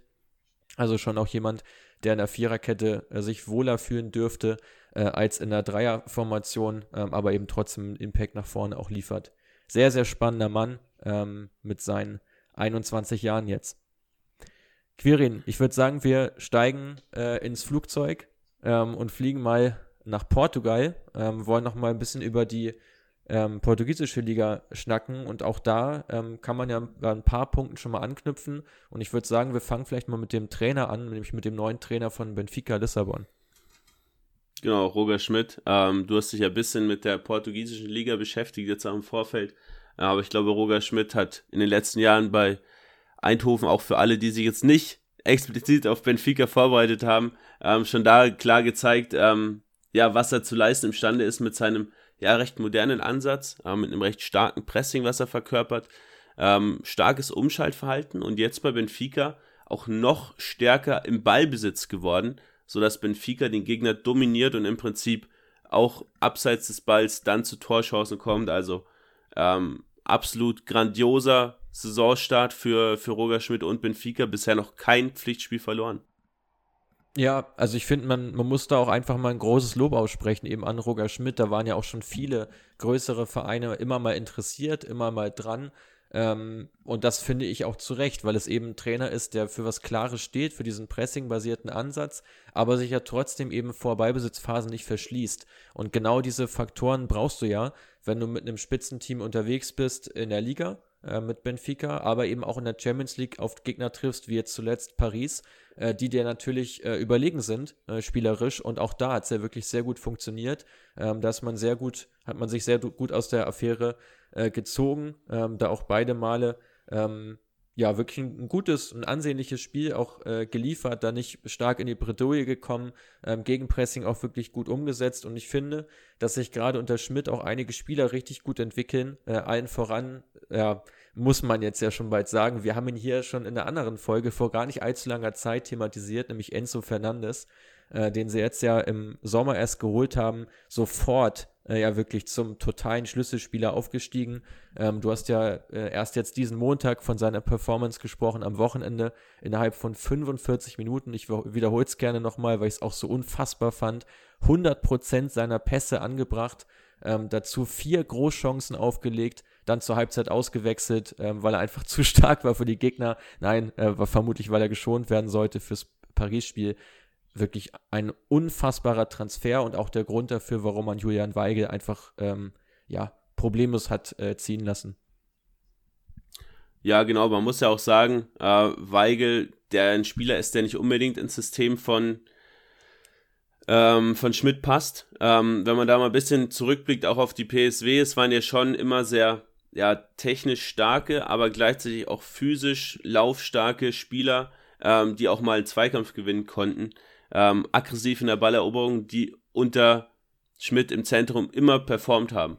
Ähm, und das war ein Sangaré zum Beispiel in Eindhoven und es ist eben jetzt ein Florentino, der endlich seinen Durchbruch bei Benfica schafft. Es ist ein Frederik Ausnes, den er quasi aus Holland von Feyenoord mitgebracht hat und eben Enzo Fernandes, der am Ball eigentlich alles kann und auch gegen den Ball wirklich super stark agiert, von River Plate gekommen für 10 Millionen Euro. Und jetzt schon gibt es Angebote zum Beispiel aus Liverpool, äh, die das Ganze deutlich übersteigen. Ähm, also wirklich ganz spannend, dass ein Trainer dann auch einen eigentlich gesetzten Spieler über Jahre wie Julian Weigel eben nicht behält, sondern aufgrund seiner klaren Spielphilosophie und Idee dann eben nicht mehr dazu nimmt, sondern dann eben auf Spieler setzt, die klar dazu passen, was er eben als Trainer forcieren möchte ähm, und dann eben auch das Spielermaterial dafür bekommt und auch ja perfekt einsetzen kann und entwickeln kann. Dazu ja auch einige Arrivierte, äh, die ja auch eine gute Rolle spielen, eben unter Schmidt, wie jetzt ein Joao Mario zum Beispiel, der jetzt ja auch schon einige Jahre mit im Geschäft dabei ist, jetzt ja auch so gerade in seinem Karrierepeak angelangt mit seinen 29 Jahren, ähm, der da auch ja auf mehreren Positionen auch spielen kann. Rechtes Mittelfeld momentan, aber ist ja auch durchaus möglich, ihn als Achter aufzustellen. Äh, Finde ich da schon auch ziemlich komfortabel, äh, um ehrlich zu sein, weil du halt da, du hast einfach ein sehr hohes Grundniveau auf jeder Position bei Benfica, sodass du es dir auch mal leisten kannst, einen ganz jungen Innenverteidiger aufzubauen. Das, ich weiß nicht, ob es dir bewusst war. Ich habe es eigentlich erst in der Vorbereitung jetzt ähm, so, so ziemlich mitbekommen, dass ja Antonio Silva äh, den Innenverteidiger-Part neben Otamendi gibt, mit seinen erst ja 18 Jahren. Ja. Ähm, Finde ich ja auch ja, extrem brutal, wobei man ja auch eben einen Morato und einen Verissimo äh, im Kader stehen hat. Ähm, ja, das eigene Talent, das Eigengewächs hat sich da durchgesetzt und äh, so sieht zum Beispiel auch in Brooks momentan ja gar kein Land.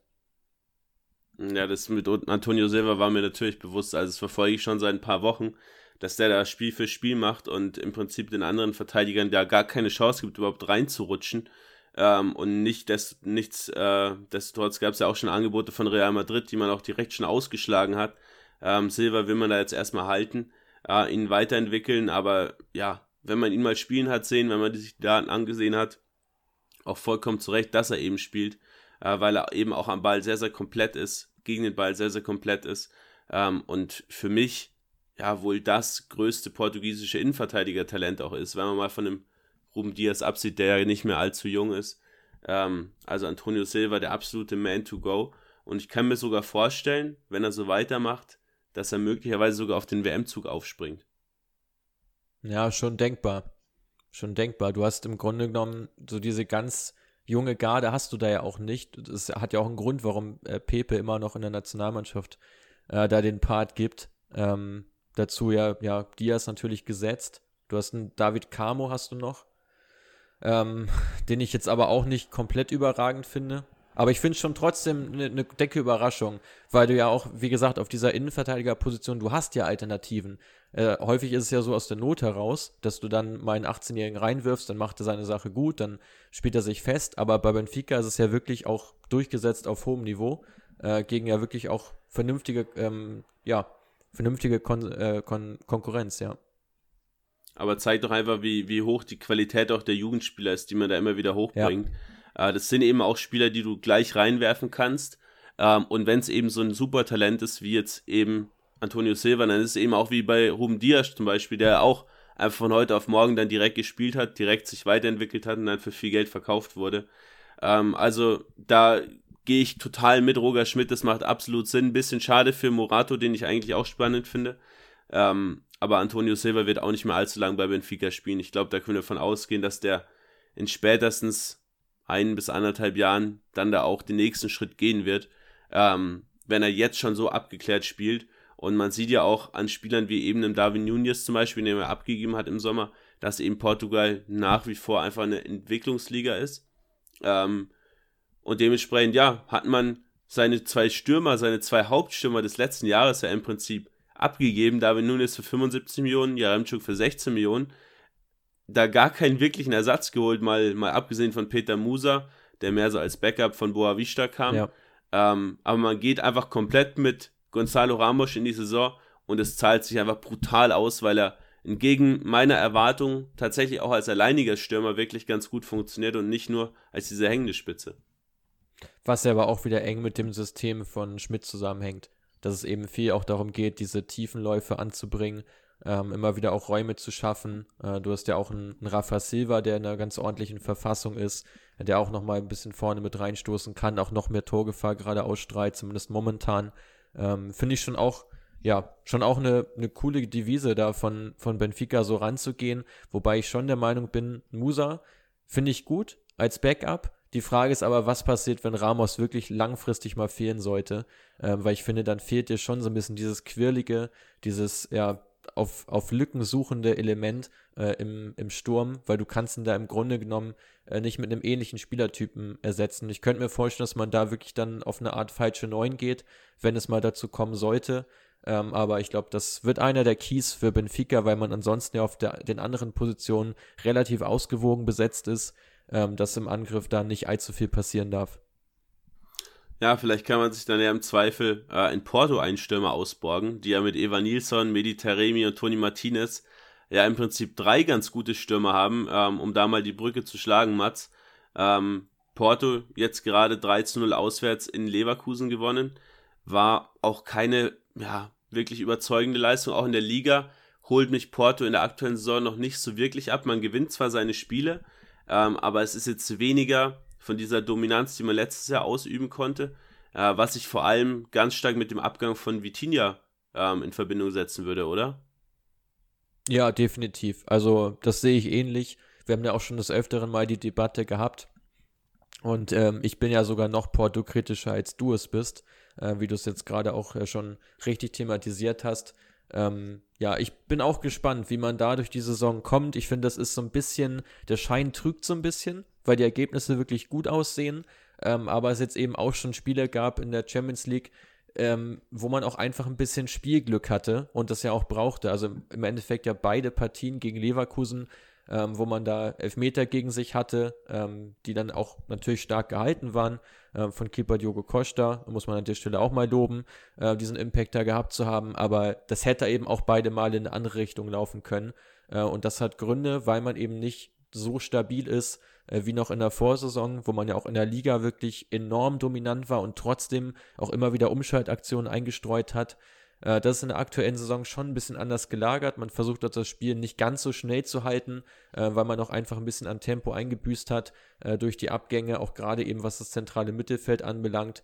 Ähm, ja, ich bin trotzdem gespannt, weil ich finde trotzdem, dass man äh, Gerade für die portugiesische Liga brauchen wir nicht drüber sprechen, dass man trotzdem über einen starken Kader verfügt, äh, über Spieler verfügt, die jetzt im zweiten Jahr auch noch äh, eine Leistungssteigerung äh, ähm, bringen werden, wie jetzt ein PP auf Außen, der das schon äh, ganz gut getan hat, der jetzt auch immer wichtiger wird für die Mannschaft. Galenio ist auch endlich angekommen, äh, den man da ja aus Braga geholt hat, ähm, vergangenen Winter. Also ich finde, dass da ist ja genügend Qualität schon da, aber es ist eben nicht mehr diese, ja, dieses Gefühl, dass man in der Champions League vielleicht sogar mal bis ins Viertelfinale äh, kommen kann, das Gefühl habe ich bei Porto jetzt gerade äh, überhaupt nicht. Ja, ich auch nicht so wirklich, vor allem weil auch äh, Eustakio, der ja eigentlich so diesen Vitinha-Ersatz geben soll, auch noch nicht so wirklich gut funktioniert, wie ich mir das erhofft hatte. Äh, ja schon auch so ein Stratege, der dann neben dem Abräumer Uribe eben ja, in diesem 4-4-2 dann auch meist agiert. Ähm, vorne drin den Angriff finde ich ganz spannend. Taremi, der sich jetzt doch zu einem wirklichen Top-Spieler ähm, auch im Sturm entwickelt hat, den ich ja auch schon nach wie vor immer mal wieder kritisch sehe, weil er auch einfach zu wenig aus seiner Körperlichkeit macht.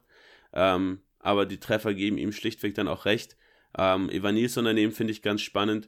Ähm, auch so ein, so ein Spieler, der, glaube ich, bei einem potenziellen Teremi-Abgang vielleicht mal oder dann auch bei der nächsten Station ähm, so richtig durch die Decke gehen wird, weil der eben auch so einen ja, modernen Stürmertypen verkörpert. Ich vergleiche es immer ganz gerne so mit Flauwitsch, Haaland etc. Evan Nilsson, der auch in eine ähnliche Richtung geht, auch mit einer guten Physis gesegnet, ordentliches Tempo, starke Technik. Ähm, ganz spannend.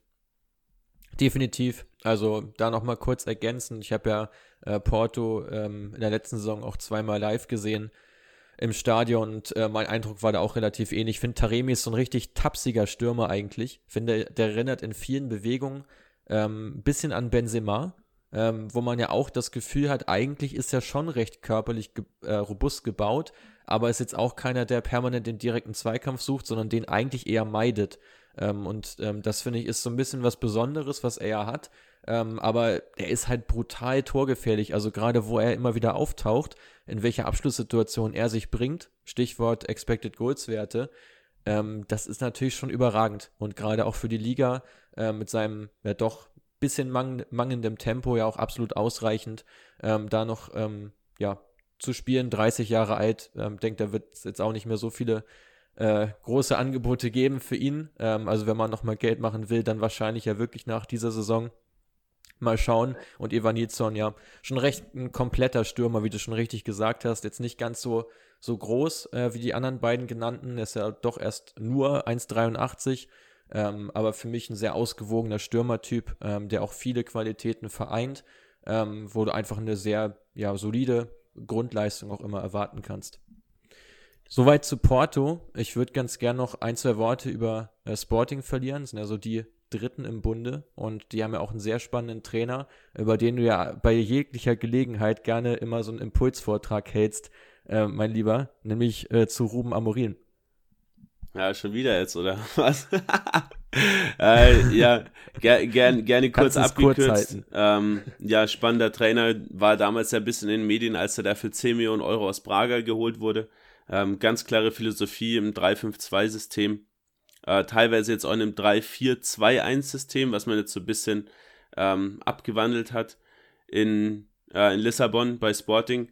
Ähm, ganz klarer Fokus auf starken Umschaltfußball, immer wieder auch mit Pressing-Aktionen und vorne eben ähm, jetzt gerade, weil man eben Mittelstürmer Paulinho, ja, den ich auch so ähnlich wie Taremi sehe, auch nicht besonders, ja, schnell, nicht besonders abschlussstark, ähm, also so, ja, Stürmer, die ich beide nicht so, die ich beide auf einer Ebene sehe, aber beide jetzt nicht so als diese Top-Stürmer. Wir haben so ein bisschen rausrotiert.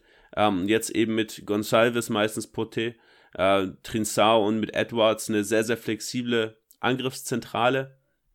Ähm, ja, gefällt mir gut. Gerade die Wingbacks mit einer ähm, extremen, äh, mit einer extremen Wichtigkeit im Kader.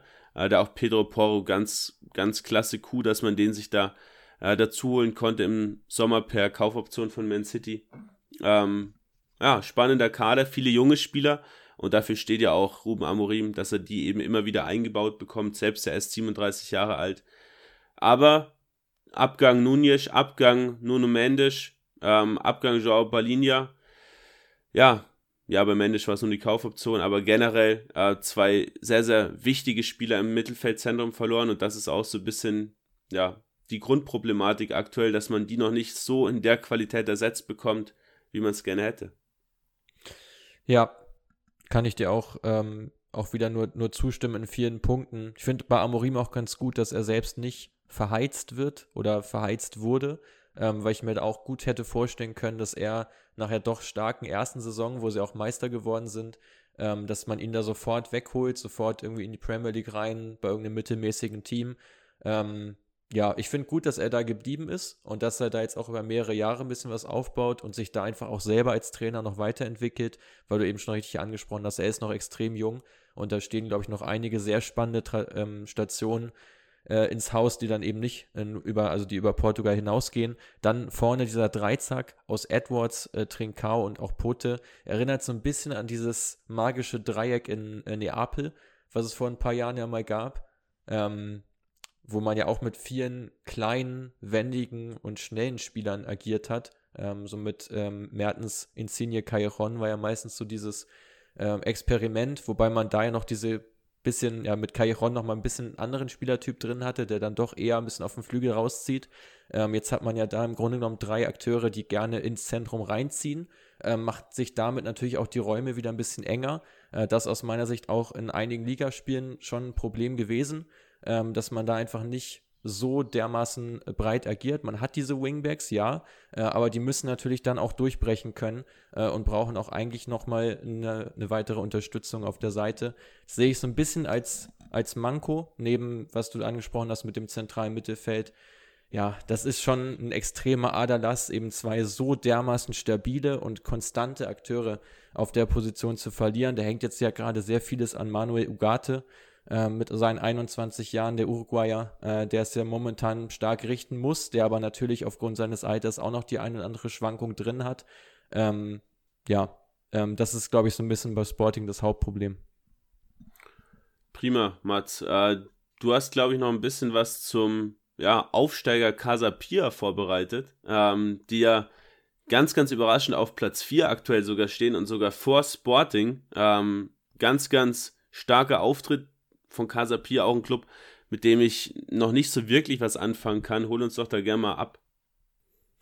Ja, gerne. Ähm, also erstmal Platz 4, überraschend, auf jeden Fall. Dass sie nicht absteigen, da bin ich mir relativ sicher. Nicht nur aufgrund des Saisonstarts, sondern weil dort auch sehr, sehr viel mit Daten gearbeitet wird. Ist tatsächlich ein Verein, äh, der auch äh, jetzt schon seit, ich glaube, drei, vier Jahren mit sehr viel Datenbezug arbeitet. Ähm, sieht man auch gerade an diesen ähm, sehr geringen Expected Goals Against Werten, wo man sich ja defensiv hervorragend verkauft, hat erst fünf Gegentore kassiert, ähm, die, die wenigsten in der gesamten Liga, gemeinsam mit Benfica. Ähm, gut, man hat vorne auch nur neun geschossen, also man sieht, wo der Fokus drauf liegt. Klar, auf der Defensive, defensiver Kompaktheit, auch sehr stark auf Standardsituationen. Ist jetzt nicht der attraktivste Fußball, den man da spielt, ist auch nicht die allerjüngste Mannschaft, die man da hat, aber es ist effektiv. Und ich finde solche Mannschaften schon immer ziemlich geil, weil es einfach beeindruckend ist, was man aus doch relativ geringen Mitteln ähm, alles machen kann. Erinnert so, ist so ein bisschen das portugiesische Retafe, ähm, wobei sie jetzt auch nicht ganz so aggressiv und äh, rabiat agieren. Ähm, aber das Spiel ist doch eher von ja, einer langsameren Note. Ähm, sie machen es ihren Gegnern aber extrem schwer, Tore zu schießen, äh, wie man ja auch momentan unschwer erkennen kann. Ja, fünf Siege aus den ersten neun Spielen. Geht gut los ähm, Team to Watch hiermit ausgesprochen. Prima. Dann nennen wir doch gerne mal zwei, drei Player to Watch. Äh, ich glaube, über Antonio Silva, Florentino haben wir vorhin schon ein bisschen gesprochen. Die habe ich auf meiner Liste. Äh, plus noch einen weiteren. Bin ich mal gespannt, auf den, ob du auf den auch gekommen bist. Oh, da bin ich gespannt, äh, wen du gleich noch hast. Ähm, ich würde erstmal noch mit äh, Joao Nunez gehen, ist, ist schon 26, da nochmal abschließend der ähm, Erfolgsfaktor momentan bei Casapia. Könnte mir da vorstellen, dass auch er ähm, nochmal einen Sprung macht, zumindest mal innerhalb der Liga. Und ansonsten würde ich da mit ein bisschen einem Außenseiter-Tipp gehen und da so ein bisschen mal weg von den Daten gehen, sondern mehr hin ähm, zu meinem äh, Live-Eindruck, äh, den ich da tatsächlich gewonnen habe, als ich äh, Braga äh, habe live äh, spielen sehen ähm, und zwar ähm, ist das der Flügelspieler Rodrigo Gomez äh, mit seinen 19 Jahren. Ähm, sehr beidfüßig starker, starker Akteur, ähm, der da jetzt auch immer mehr Spielanteile bekommen soll äh, und auch bekommen wird. Ähm, momentan wieder mehr über Kurzeinsätze, war eine Zeit lang ja äh, als der Schienenspieler gesetzt auf der, auf der Seite. Bin gespannt, ob er sich im Laufe der Saison durchsetzen wird. Ist für mich aber wirklich ein Spieler für die Zukunft, ähm, weil eben technisch stark, ähm, total moderner Wingback ähm, und eben auch noch ziemlich unterm Radar, ähm, weil ich glaube, dass ihn viele eben noch ja quasi gar nicht auf dem Schirm haben. Ja, sehr spannend. Der Braga ja auch ein Club, über den wir jetzt nicht gesprochen haben, aber die ja auch mit gerade Vitinha zum Beispiel im Sturmzentrum vorne drin auch ein sehr jungen, junges Talent noch haben. Auch Roger, äh, ich glaube jetzt mittlerweile 17 Jahre alt. Auch ja brutal spannend. Ähm, ja, mein Spieler ist äh, Thiago Gouveia, äh, ausgeliehen aktuell von Benfica zu Estoril, äh, also quasi einmal in den Vorort von Lissabon rüber verliehen.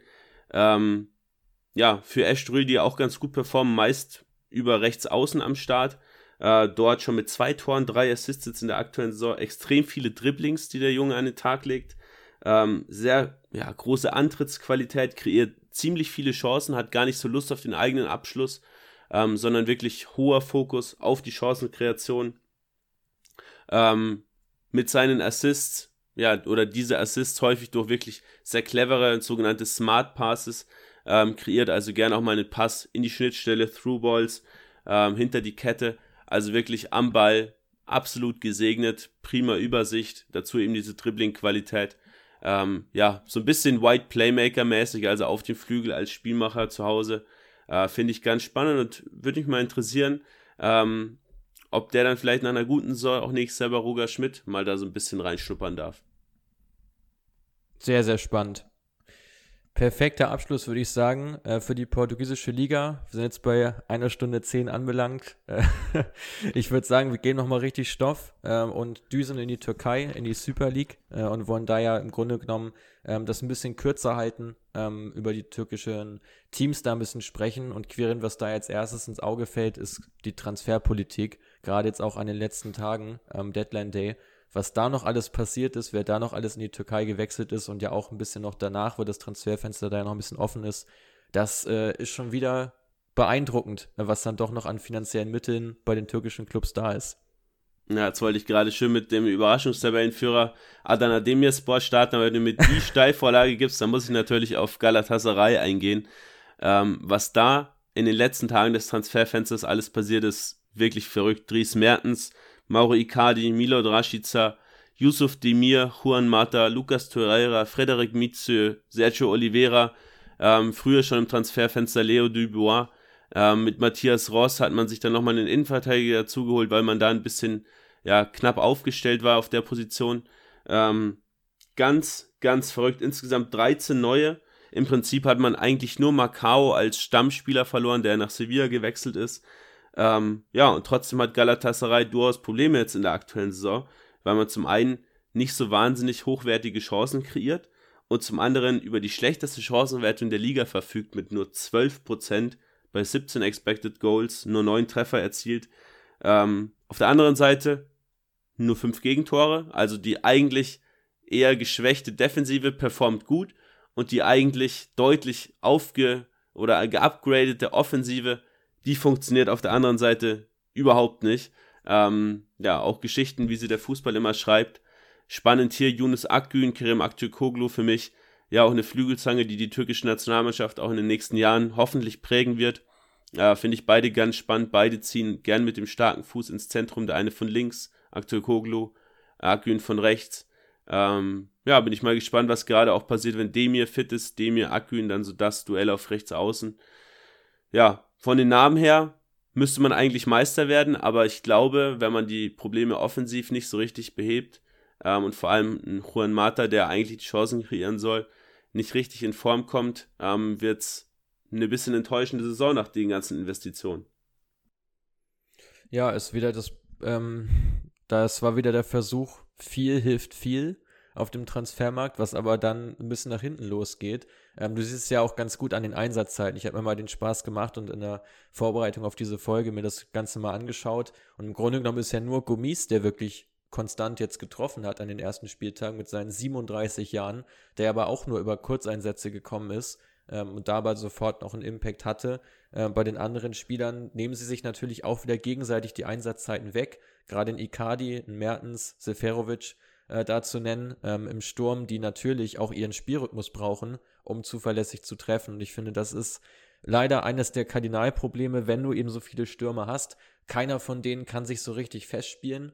Ähm, und wenn es einer tut, dann werden die anderen ja natürlich mit, mit Unmut reagieren, weil die sich wiederum ja ebenfalls als klare äh, Stammspieler sehen und auch jede Woche spielen wollen.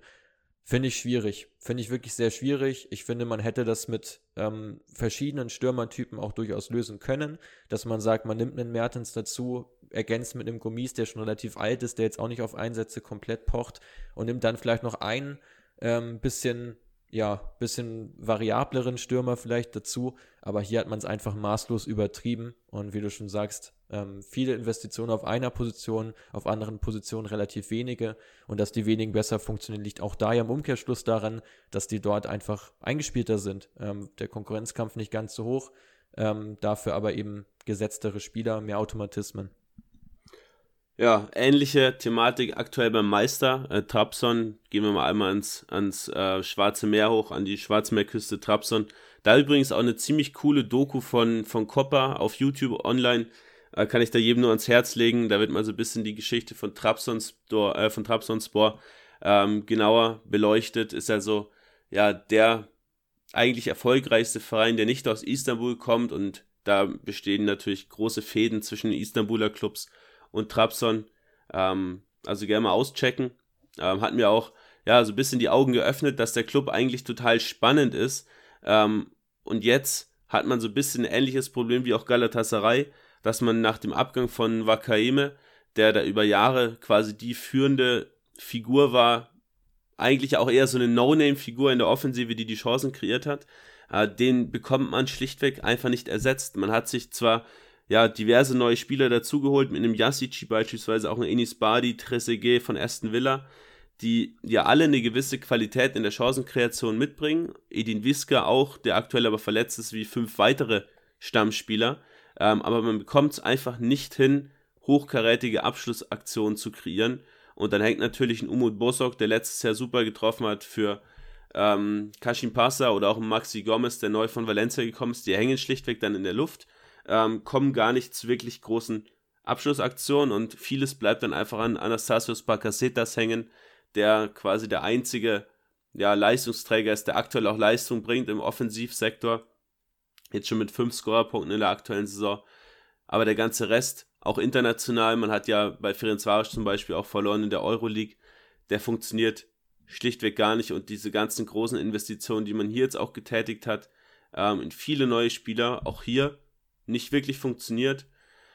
Ja, wird, denke ich, ein spannenderer Meisterschaftskampf, weil Trabzonspor letztes Jahr schon so ein bisschen wegmarschiert ist. Jetzt viele Clubs mit einer sehr, sehr ähnlichen Punkteanzahl, da ja zwischen 1 und 7. Finde da schon echt ein bisschen, ja genau, das ist ja wirklich nur ein Punkt, ne, der dazwischen liegt, glaube ich. Genau. Zwischen Platz 1 und, und Platz, Platz 8 ungefähr müsste das sein, habe ich mir vorhin auch angeschaut.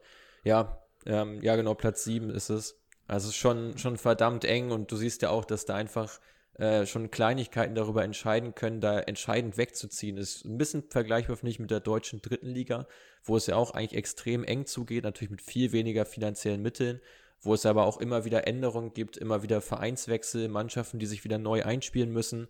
Und äh, du siehst einfach, was Eingespieltheit da auch ausmacht. Schade, dass man Wakeme nicht halten konnte. Ich glaube, das war ein Problem mit dem Gehalt, dass er da auch zu viel gefordert hat ähm, nach Ansicht äh, des Clubs. Ähm, aus meiner Sicht ja der Erfolgsgarant schlechthin, auch in der letzten Saison ja häufig bei unseren Headlinern dabei gewesen, äh, dank seiner wirklich herausragenden Einzelleistung. Erinnere ich mich noch an das ein oder andere Mal, dass ich ihn im Podcast auch äh, porträtiert habe. Ähm, generell aber Trabzon, Tra Trabzon sehr, sehr spannend. Ähm, äh, weil eben, ja, wie du schon angesprochen, nicht in Istanbul und so ein bisschen mit einem etwas anderen Ansatz, ähm, auch wenn man auch wieder viele Spieler geholt hat, es sind nicht äh, die absoluten Top-Namen, sage ich mal, wie jetzt bei den Istanbulern Clubs, die nochmal deutlich mehr an Gehalt fressen. Genau, auch nicht in Istanbul gelegen, aber auch schon mit der zweiten Saison in Folge, ähm, in der man ja wirklich ordentlich Gas gibt, auch ja erst vor kurzem in die erste Liga überhaupt erst aufgestiegen. Ähm, Adana Demirspor, ähm, letztes Jahr noch mit Mario Balotelli in der Sturmspitze, den hat man jetzt abgegeben. Ähm, dafür ja nicht minder äh, spektakulär Artem Zuber dazugeholt von Zenit St. Petersburg, auch ein richtiger Random-Transfer, den mit 34 Jahren nochmal da aus Russland rauszuholen. Ähm, der funktioniert aber eigentlich nicht wirklich. Ähm, vorrangig startete eigentlich immer Brit Assombalonga, den man ja auch aus der Championship kennt, der lange auch für Middlesbrough gespielt hat. Ähm, so der Startstürmer. Und ja, was in den letzten Jahren zum Beispiel Kasim Pascha ähm, war jetzt, jetzt eben Adana Demirspor eine absolute, ja, fast schon Legendentruppe, kann man sagen, aus Spielern, äh, die in Europa gespielt haben, die jetzt nochmal ja, ein bisschen Kohle dazu verdienen wollen und bei Adana Demirspor eben auch über den Präsidenten ja, mit ihrem Namen dann nochmal gut punkten können. Also nur mal eine kleine Auswahl. Rakitski, der lange in der ukrainischen Nationalmannschaft gespielt hat. Äh, Benjamin Stamboli, der Ex-Schalker Gökhan Inler, äh, den man ja unter anderem äh, aus Neapel kennt, der Schweizer. Äh, Yunus Belhanda, Henry Onyekuru, noch nicht ganz so alt, ähm, aber auch hier so einer, ja, so ein kleiner Wandervogel.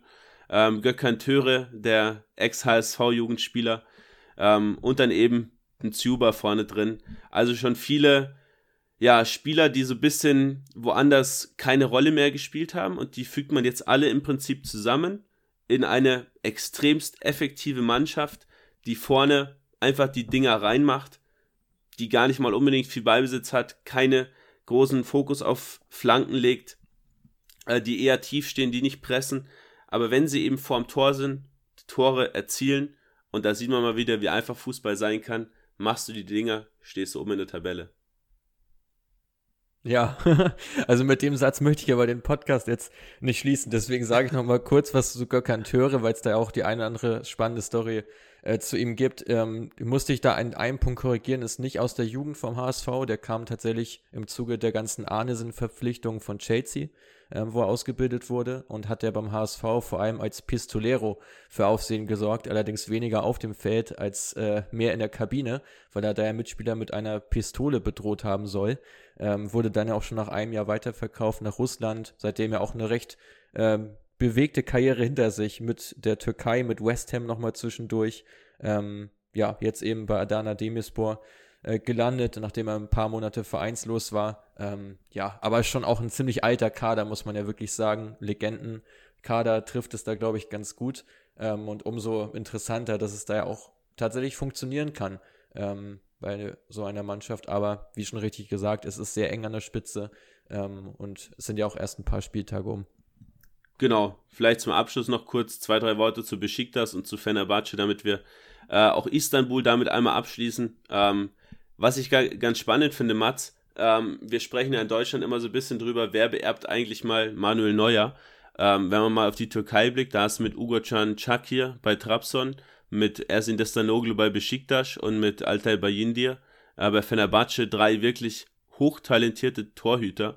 Ähm, die Stammspieler, Çakir und Bayindir sogar Kapitän ihrer Mannschaft sind, ähm, die ja alle um den ja, Platz im Nationaltor kämpfen. Aktuell Chuck hier gesetzt, soweit ich weiß. Ähm, also da ist man deutlich besser aufgestellt, wie beispielsweise Deutschland, wo es ja gar nicht mal unbedingt diese Torwarttalente gibt. Ähm, auch Bayazid, ein interessanter Keeper aktuell. Ähm, bei Kayserispor unter Vertrag, auch das nächste Torwarttalent. Also da ist man wirklich in der Türkei gut aufgestellt. Ähm, mit dem Blick auf Besiktas, ja, erster nach Expected Points aktuell. Eine Mannschaft, die im Prinzip auch den besten Fußball spielt. Man ist sehr kreativ vorne im letzten Drittel, gerade in Kudu, dort mit seinen vielen Dribblings immer wieder ja, der Kreativposten. Man verwertet 29% seiner Chancen, was wirklich super gut ist.